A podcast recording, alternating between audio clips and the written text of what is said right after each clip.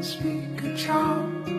Take the weather from your heart and the weight from on your tongue.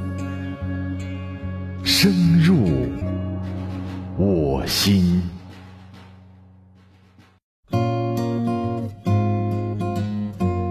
各位晚上好，欢迎聆听本期《深入我心》，深入我心，用声音温暖你。我是麦麦。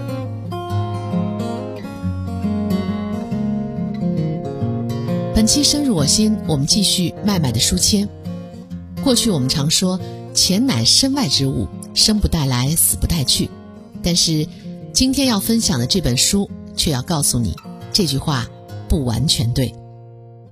四千多年前，自打钱这个东西出现，就一直塑造着我们的心智、个人行为和社会关系等等。人性当中有些不容易被观察到的隐蔽面，一牵扯到钱，往往就会露出马脚。今天要与您分享的这本书的书名叫《身边的金钱心理学》。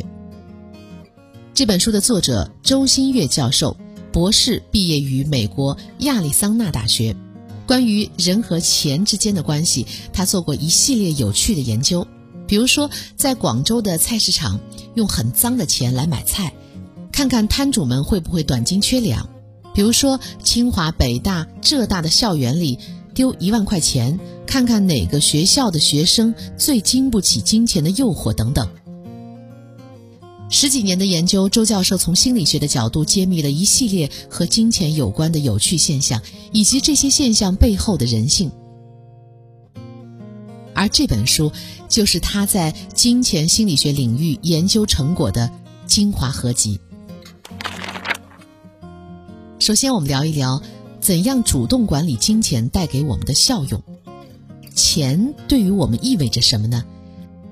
钱是一个评价体系，比如说嫁女儿要给彩礼，给多少钱就是要看你有多在乎我了。再比如说，朋友之间愿不愿意相互借钱，借多少是我们对友谊情分的评价。首先，我想先讲一个小故事，这个故事非常的有趣，很多做金钱相关研究的人都引用过。有一个犹太人背井离乡，搬到一个镇上，开了一家裁缝店，人生地不熟，周边的人对他非常的冷漠。不过他不在乎，平时做事呢也是小心谨慎。尽管如此，还是有当地人对他偏见很大，于是找了地痞流氓去他的店里捣乱。地痞流氓经常往店门口那么一站，开始大声的辱骂、赶走客人，而且一待就是大半天，根本没法做生意。这个犹太人店主想了一个办法，几天之后，这帮地痞流氓们真的不来骚扰了。这个办法很简单，给钱。为什么一定要用钱呢？不能给点其他的东西吗？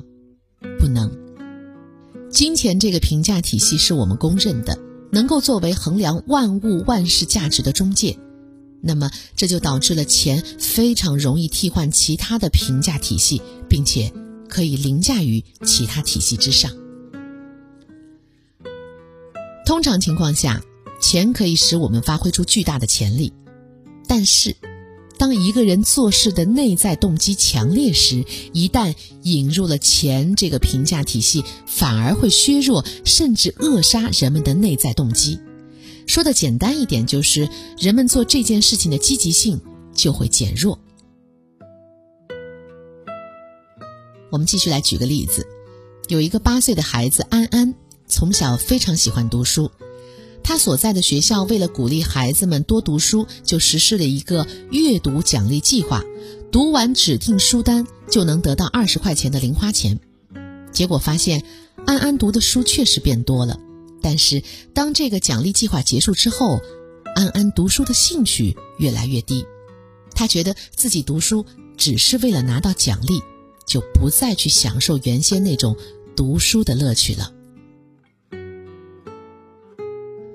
金钱这个评价体系非常的强大评价体系一旦被金钱替代了就会特别容易出一些问题。这也正是接下来我要跟大家来说的一个观点就是金钱是一个值得警惕的评价体系。举一个非常简单的例子假设去年我结婚你给我包了六百块钱的红包那么今年你结婚我包多少钱会得罪你呢？第一反应一定是比六百块钱少就得罪了，但是这不是最得罪的事情，最得罪人的是包六百一十块五毛。为什么是六百一十块五毛呢？这是根据国有银行一年期整存整取定期利率算出来的价格。你看啊，这就赤裸裸的向你释放了一个信号：我们之间是没有任何情分可言的，纯粹是金钱关系。谈钱伤感情，我们经常说这句话，这句话不是假的。在这本书当中有一个理论叫做金钱单行道定理。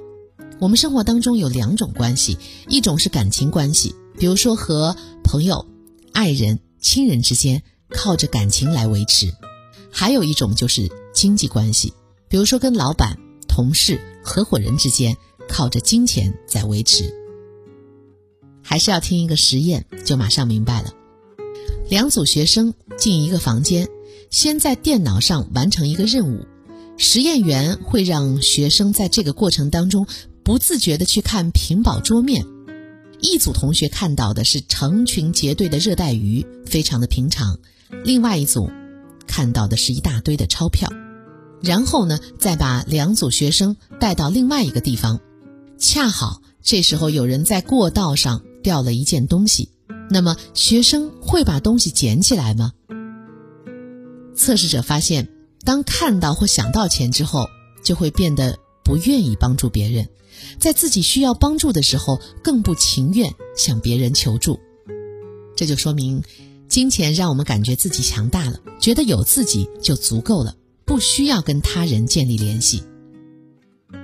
值得注意的是，这种心态会让我们榨干自己的时间去赚钱，不愿意去做那些更有意义。但是没有短期利益的事情，比如说花时间和朋友聊天、享受家庭时光等等。斯坦福大学研究学者在二零一八年的时候发现，那些习惯于把时间当做金钱的人，承受着更重的心理压力，而这种心理压力导致他们在唾液当中的肾上腺素的水平要比普通人高出了百分之二十三点五三。换句话说，就是他们。比普通人更加容易得焦虑症、高血压等这些疾病。接下来我们说第二部分，我们来说一说如何主动管理金钱带给我们的效用。第一个关键点非常重要，主动管理金钱的流向。简单的说，就是你的钱是给自己花还是给别人花？你可能会说，当然是给自己花钱更开心了。不对。有一天，你突然发现啊，在自己很久没有穿的衣服口袋里发现了二十块钱，你觉得怎么花更幸福呢？给自己加个鸡腿，还是给朋友准备一个小礼物，或者把它捐给贫困山区的孩子？研究者招募了四十六名参与者，给他们五美元或者二十美元，要求他们在当天下午五点之前把这笔钱按照指定的方式花出去。当参与者花完钱之后，研究者们测量了他们的幸福感，结果发现，把钱花在别人身上的人，他们的幸福感远远高出那些把钱花在自己身上的人。而且，人们花钱之后的幸福感跟之前得到的金钱数额没有任何关系。不管是花掉了五块钱，还是花掉了二十块钱，幸福感都差不多。心理学家又调查了人们实际挣钱和花钱的情况，最终结果表明。一个在自己身上花了很多钱的人，幸福感未必高；但是在别人身上花的钱占支出的比例越大，幸福感就会越高。第二种方法，我们来说一说主动管理自己对金钱的注意力。换句话说，就是尽量只看自己的收入状况，不要盲目的和他人做比较。